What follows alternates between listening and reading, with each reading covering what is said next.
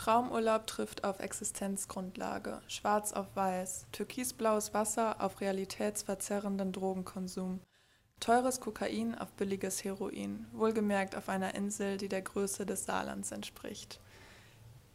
Dieses Zitat habe ich von der Seite Drogen macht Weltschmerz geklaut. Ich fand, das passt einfach sehr gut zu der heutigen Folge und ja, viel Spaß. Leute, schön, dass ihr wieder eingeschaltet habt. Ich befinde mich ja gerade auf Sansibar und ich bin jetzt seit zwei Wochen hier und habe so die ersten Eindrücke bekommen. Sehr, sehr, sehr, sehr, sehr viele Eindrücke, um genauer zu sein. Und heute soll es mal eher um die negative Seite gehen. Also was ich halt echt nicht übersehen konnte, ist, dass es hier echt einen krassen Drogenkonsum gibt und wo auch die, also ich meine, es gibt überall Drogen, ne? Also vor allem bei so Partyorten und Sansibar ist nun mal auch teilweise für Menschen ein Partyziel. Aber was halt auch, was das mit der Gesellschaft macht und auch der Sextourismus, der hier sehr, sehr, sehr offensichtlich und sehr ausgeprägt ist. Genau, und wenn ihr auch mehr davon sehen wollt, was ich so erlebe, was mir so passiert, meine Route und alles, alles einfach, ähm, dann folgt mir auch oder folgt uns auch gerne auf Instagram. Da poste ich auch jeden Tag Sachen in die Story. Genau, aber wie gesagt, heute soll es um die zwei Punkte gehen. Das sind nämlich Sachen, die ich vorher nicht über Sansibar gehört habe. Also ich habe mich ehrlich gesagt auch nicht viel informiert, das mache ich eigentlich nie. Ich fliege immer eigentlich erstmal an einen Ort hin und ich weiß so ungefähr, damit ich auch nicht irgendwelche Regeln verstoße oder respektlos bin, weiß ich so, was okay ist und was nicht okay ist. Aber letztendlich versuche ich immer vor Ort über die Kultur und über die Menschen zu lernen und immer ein bisschen die Sprache und gucke mir einfach vor Ort gerne an, was so in dem Ort und in dem Land abgeht. Und das Erste, was mir aufgefallen ist, ich war halt als erstes in Stone Town, aber nur für einen Tag, also die Hauptstadt. Und dann habe ich da Leute kennengelernt und die sind nach Page gefahren und dann bin ich einfach mitgekommen am nächsten Tag. Und das ist auch direkt der Ort gewesen, wo die meisten Touristen sind. Also da sind sehr viele Beachpartys und es ist eigentlich gar nicht so ein großer Ort, aber da sind so die meisten Backpacker. Und was mir direkt aufgefallen ist, dass es nicht diese typischen Backpacker sind. Also ich meine, ich war ja vorher viel in Asien und da sind halt viele so sehr low budget unterwegs und halt so viele äh, Menschen, die auch irgendwie einfach so richtig reisen, reisen. Und in Sansibar habe ich davon nicht so viele Menschen getroffen. Also es sind mehr Menschen, die halt Urlaub machen wollen, die für eine Woche nach Sansibar kommen, in dieses eine Hostel oder eine Hotel gehen und dann wieder nach Hause fliegen und gar nicht an der Kultur interessiert sind oder rumreisen, was ja auch okay ist. Ähm, ich will jetzt gar nicht sagen, dass ich so viel besser und cooler bin, weil ich anders reise, aber dadurch habe ich halt nicht so meine Menschen gefunden irgendwie. Also ich hatte schon so drei, vier Leute hier und da, mit denen habe ich auch viel gemacht und das war auch super cool. Aber das ist mir aufgefallen und vor allem ist es hier so extrem. Es gibt einfach diese zwei, drei Orte auf Sansibar, wo wirklich 99 Prozent der Touristen sind und die ganze restliche Insel ist einfach leer. Also seitdem ich aus Page raus bin, habe ich wirklich so wenig Touristen gesehen. Ich bin in jedem Hotel, wo ich bis jetzt war, in jedem Hostel. Es gibt sehr wenige Hostels hier, deswegen muss ich voll oft in irgendwelche Einzelzimmer gehen, was ich auch eigentlich voll blöd finde, weil es einfach viel zu teuer ist. Also ich bezahle so 20 Euro die Nacht und normalerweise, ich bezahle eigentlich nie mehr als so 5, 6, 7 Euro die Nacht. Und deswegen ist es sehr über mein Budget. Aber es gibt, wie gesagt, halt voll oft gar keine Hostels. Und ich war jetzt wirklich in jedem Hotel, wo ich war, der einzige Gast. Und das ist halt, also am Anfang dachte ich so, oh krass, oh, okay, ich bin hier die Einzige, ist jetzt auch nicht schlimm. Ich ne, kann auch gerne alleine sein. Ich treffe so viele Locals jeden Tag, ich bin nie wirklich alleine. Oder ich mache was mit den Leuten, denen das Hostel gehört oder die da arbeiten.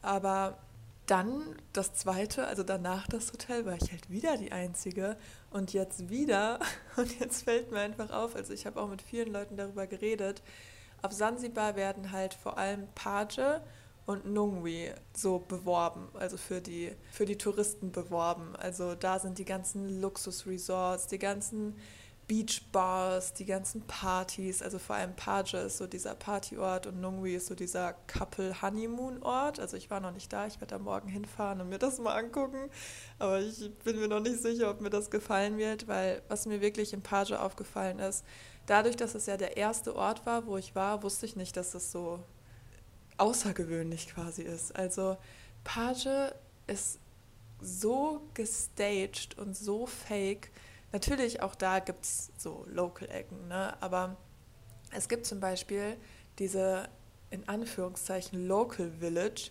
und das ist einfach komplett gestaged. Also sind, das ist keine Local Village.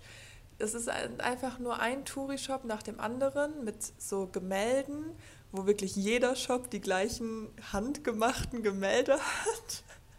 Und es ist einfach es ist einfach nicht echt. Und seitdem ich da raus bin und viel mehr von Sansibar gesehen habe und wie die Insel eigentlich ist, liebe ich Sansibar voll, weil so, als ich nur in Page war, ich war voll verwirrt irgendwie, weil ich dachte mir so, boah, es kann nicht sein. Das ist wirklich alles so westlich hier. Alle Preise sind in Dollar angegeben und so habe ich mir Tansania nicht vorgestellt. Natürlich habe ich schon gewusst, dass Sansibar natürlich offensichtlich ein super touristischer Ort ist, aber es sind halt wirklich nur diese zwei Orte irgendwie.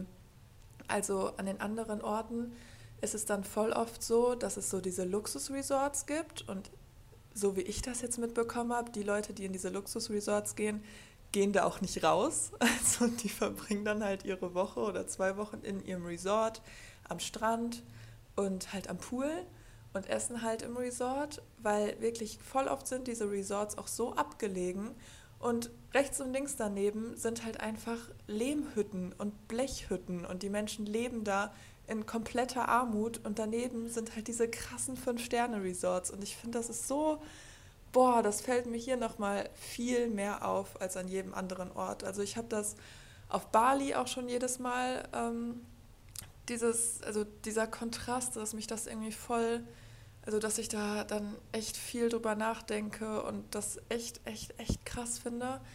Aber hier ist es nochmal so viel heftiger, weil hier noch viel mehr diese mega reichen Menschen hinkommen. Zum Beispiel, ich habe auch, es gibt so Bungalows in dem einen Ort, wo ich war, die kosten pro Nacht einfach 1200 Euro. Und das finde ich so krass, 1200 Euro dafür könnte ich halt einen Monat reisen und Leute bezahlen das jede Nacht. Naja, ich schweife auf jeden Fall voll ab. Was mir auf jeden Fall im Page aufgefallen ist, überall laufen Maasai rum. Also Maasai ist dieser Tribe aus Tansania, also die quasi die Ureinwohner, aber auf Sansibar gibt es halt gar keine Maasai. Und ich habe dann halt so ein bisschen rumgefragt, weil ich habe es am Anfang gar nicht verstanden. Aber die Maasai, die in Page rumlaufen, die sind gar nicht echt. Die verkleiden sich einfach nur als Maasai, als Touri-Attraktion. Und das finde ich auch so krass irgendwie. Und das sind halt voll oft die Leute, die halt ihre Sexarbeit anbieten. Zum Beispiel in Thailand und generell in Asien ist es ja oft, dass die alten weißen Männer dahin kommen, um sich die jungen, hübschen Thailänderinnen abzugreifen. Und hier ist es voll oft andersrum. Also man sieht hier echt, echt, echt viele alte oder ältere weiße Frauen, die oft auch sehr reich aussehen, mit sehr viel jüngeren, schönen, gut gebauten Maasai. Ja, und diese Fake Maasai, die werden hier auch Plastic Maasai genannt und die werden auch so ein bisschen verachtet vom Volk, weil sie halt nicht echt sind. Und mit vielen, also ich habe mit vielen Leuten darüber geredet und viele Leute finden es, also Einheimische finden das auch voll scheiße. Aber es ist halt eine Masche, die zieht. Und man sieht es wirklich. Es ist so offensichtlich am Strand zum Beispiel. Und die kommen halt auch aktiv auf dich zu. Also vor allem ich, weil ich ja auch alleine als Frau unterwegs bin, wird wirklich die ganze Zeit angequatscht. Und ich weiß nicht, manchmal habe ich mich dann gefragt, so, weil ich glaube, der typische oder die typische Sextouristin ist nicht in meinem Alter und sieht wahrscheinlich auch nicht so, nicht so broke aus wie ich. Aber die quatschen einen halt dann an und machen einem Komplimente und bla. Und es ist schon was anderes als jetzt zum Beispiel in Thailand, weil mir haben viele Leute erzählt, dass es vor allem nicht nur um Sex geht, sondern viele Frauen kommen auch hierhin, weil sie einfach einsam sind und die suchen sich dann Boyfriend, also nicht nur unbedingt für die Zeit, sondern generell auch, wenn die dann wieder in Deutschland sind, dass die noch Kontakt mit dem haben und die suchen halt nach Nähe und Aufmerksamkeit, wollen sich wieder jung fühlen. Oft bezahlen die, also oft bezahlen die mit Geld, aber manchmal bezahlen die auch einfach nur dadurch, dass sie ihren Typen dann einladen zum Essen, zu irgendwelchen Hotels und es ist echt schwierig. Also ich habe wirklich sehr, sehr, sehr viel recherchiert und jeden Menschen gefragt, den ich bis jetzt so getroffen habe, weil mich das Thema so interessiert. Ich finde das so spannend irgendwie. Und ich habe das Gefühl, keiner will so wirklich darüber reden, weil es ist irgendwie, oh, es ist so schwer, sich eine Meinung darüber zu bilden, weil zum Beispiel in Thailand, ich finde es einfach nur schlimm. Also ich finde es einfach, es ist für mich so unvorstellbar, wie man als alter weißer Mann dahin gehen kann und sich dann wie im Supermarkt quasi eine Frau aussucht und die Frau, die so abhängig von dem Geld ist, weil sie wahrscheinlich keine gute Schulausbildung bekommen hat, keinen Job hat und einfach das Geld braucht, weil sie sonst Hunger hat oder keine Ahnung was und dann mit diesen Männern schlafen muss, so absolut scheiße. So, da habe ich eine ganz klare Meinung und vielleicht, ich weiß nicht, vielleicht gibt es irgendwelche Argumente, die dafür sprechen und ich kenne sie einfach nur nicht, aber ich kann es mir nicht vorstellen. Aber hier ist das ein bisschen anders, weil es irgendwie von beiden Seiten sehr fragwürdig ist. Also gleiches Argument auf jeden Fall, die Frauen nutzen irgendwo die Männer aus, aber andersrum halt auch. Und das habe ich am Anfang gar nicht gewusst. Also von den Maasai oder den Fake Maasai ist es nämlich auch voll die Masche geworden. Also ähm, das Ganze nennt sich Love Scamming. Ich weiß nicht, ob ihr, ob ihr das schon mal gehört habt. Also das ist einfach nicht nur auf Sansibar, das ist halt eigentlich so ein Internetphänomen. Und hier ist es halt so, die Männer, natürlich nicht alle, aber oft bleiben die Männer auch nachdem die Frauen wieder nach Hause gefahren sind, halt noch mit den Frauen in Kontakt. Und nach einer Zeit, wo man dann halt eine Bindung aufgebaut hat und irgendwie eine Art von Beziehung vortäuscht, wird dann halt um Geld gebeten, weil irgendwie die Familie Geld braucht, weil irgendjemand ins Krankenhaus gekommen ist, weil keine Ahnung, irgendwas halt passiert ist und dann schicken die Frauen oft halt Geld und es geht halt immer so weiter und die Männer haben wahrscheinlich mehrere solcher Frauen und die, also es wird halt mit deren Gefühlen gespielt und oft haben die Maasai sogar Familie und Frauen, die das aber mitmachen, weil sie halt das Geld benötigen. Deswegen ist es auch so schwierig zu judgen. Oh, es ist so schwer zu sagen, was auch richtig und was falsch ist. Also ja, ich bin auf jeden Fall nicht der Mensch, der jetzt hier irgendwas verurteilt. Ich will euch einfach nur darüber aufklären, was hier so abgeht auf Sansibar. Und ich habe auch viele Artikel darüber gelesen, wie Frauen wirklich finanziell ausgenommen wurden und komplett verarscht wurden. Und das manchmal über Jahre. Und deswegen, ich, also, das ist wirklich so ein tiefgehendes Thema und irgendwie von beiden Seiten so kompliziert und fragwürdig. Und was halt auch ein Riesenproblem ist, kommen wir zum Thema AIDS. Also AIDS ist halt echt sehr verbreitet in Tansania. Und mittlerweile hat einfach im Durchschnitt jeder dritte Sexarbeiter AIDS. Und das ist so viel. Das ist wirklich jeder dritte, jeder dritte Sexarbeiter. Und es gibt so viele, wenn man schon alleine im Page am Strand entlang läuft, so, so, so viele. Und dadurch, dass die TouristInnen dann mit den Sexarbeitern schlafen, stecken die sich halt voll oft auch an, weil natürlich nicht jeder perfekt verhütet und verbreiten es damit global. Und das ist halt auch ein Riesenproblem, abseits von dem ganzen moralischen Problem, was eh schon existiert. Und das ist halt nur eins der Dinge, die mir hier direkt aufgefallen sind. Kommen wir direkt zum zweiten Ding und das ist der Drogenkonsum. Und mit Drogenkonsum meine ich jetzt nicht Gras. Also, dass hier an jeder Ecke Gras geraucht wird, das ist echt nicht zu übersehen. Es ist halt einfach voll, die, voll der Reggae-Vibe hier die ganze Zeit und alles smoken. Und das ist auch cool, ne? Also, ja, wie man sieht. Also es gibt bestimmt auch Leute, die es nicht cool finden. Aber das ist auf jeden Fall nicht das Problem, was ich meine. Also die Leute, die hier Gras rauchen, die tun wirklich niemandem was. Aber was ich auch direkt mitbekommen habe, ist, dass es hier so viele Heroinabhängige gibt. Und dann habe ich mich halt gefragt, woran das liegt. Und es ist halt wirklich sehr, sehr, sehr, sehr, sehr auffällig. Und ich habe ein bisschen recherchiert und ich habe herausgefunden, dass Sansibar mittlerweile einer der wichtigsten Umschlagplätze für Heroin geworden ist in ganz Ostafrika. Und das ist so krass, weil normalerweise, also das meiste Heroin kommt aus Afghanistan. Also das ist so der Ort, wo das meiste Heroin produziert wird. Und normalerweise ist es dann über die Länder, über den Landweg dann nach Europa gekommen oder nach Asien. Aber da da mittlerweile echt strengere Grenzkontrollen eingeführt wurden, weil das natürlich offensichtlich war, ist jetzt der einfachere Weg, über dem Wasserweg nach Sansibar zu kommen und von hier werden die Drogen dann halt weitergeleitet, vor allem nach Europa und halt auch nach Asien. Und mittlerweile ist es wirklich ein riesen Drogenkartell hier auf Sansibar. Vor allem Politiker und Polizisten werden bestochen und dementsprechend ist es irgendwo akzeptiert und das verändert natürlich irgendwo die Gesellschaft. Also super, super, super viele Menschen hier sind heroinabhängig und das ist halt ein riesengroßes Problem. Also man sagt, also die Dunkelziffer ist wahrscheinlich noch viel, viel, viel höher, aber es ist circa, sind circa ein Prozent der Menschen auf Sansibar heroinabhängig und das sind richtig, richtig viele. Der Weltdurchschnitt ist 0,6 Prozent und in Stone Town, also der Hauptstadt, sind es sogar 10 Prozent. Und das müsst ihr euch mal vorstellen, 10 Prozent. Das ist einfach jeder zehnte Mensch, der dir auf der Straße begegnet, ist heroinabhängig. Und das merkt man halt auch wirklich. Also es gibt bestimmt Leute, die hier ihren Pauschalurlaub machen, die davon nichts mitbekommen. Aber wenn man sich, also wenn man es auch weiß, dann merkt man das so, so, so krass.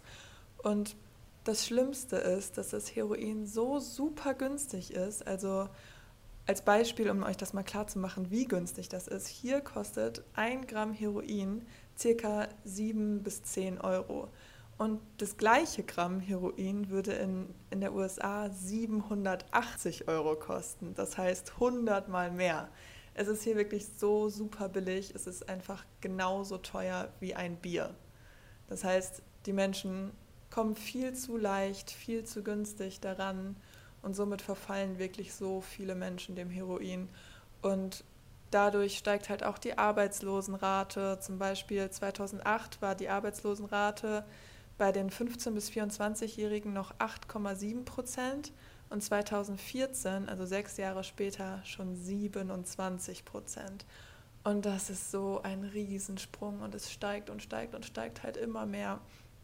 Und trotzdem ist es für die Menschen nicht einfach, daran zu kommen. Also für uns denkt man sich so, okay, krass, 7 Euro, ein Gramm, das ist nicht viel, aber die Menschen haben hier ein durchschnittliches Tageseinkommen von einem Euro.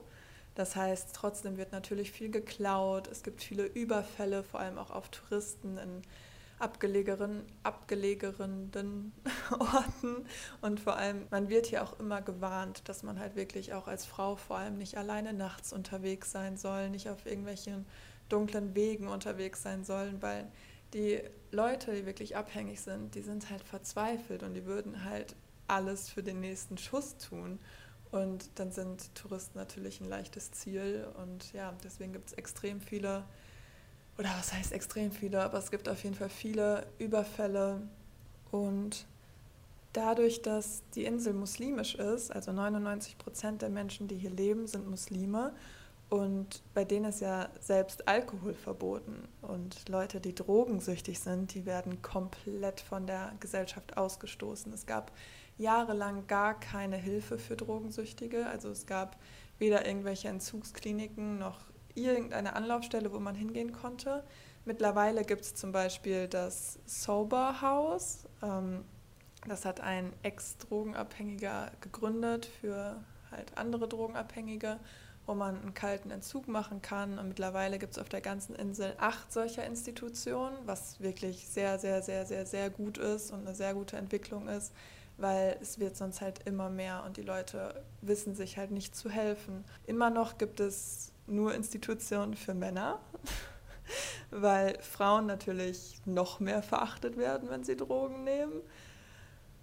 Und es einfach keine Unterstützung gibt für Institutionen für Frauen, weil bei den Institutionen für Männern gibt es halt Spenden und deswegen können die sich irgendwie am Leben halten.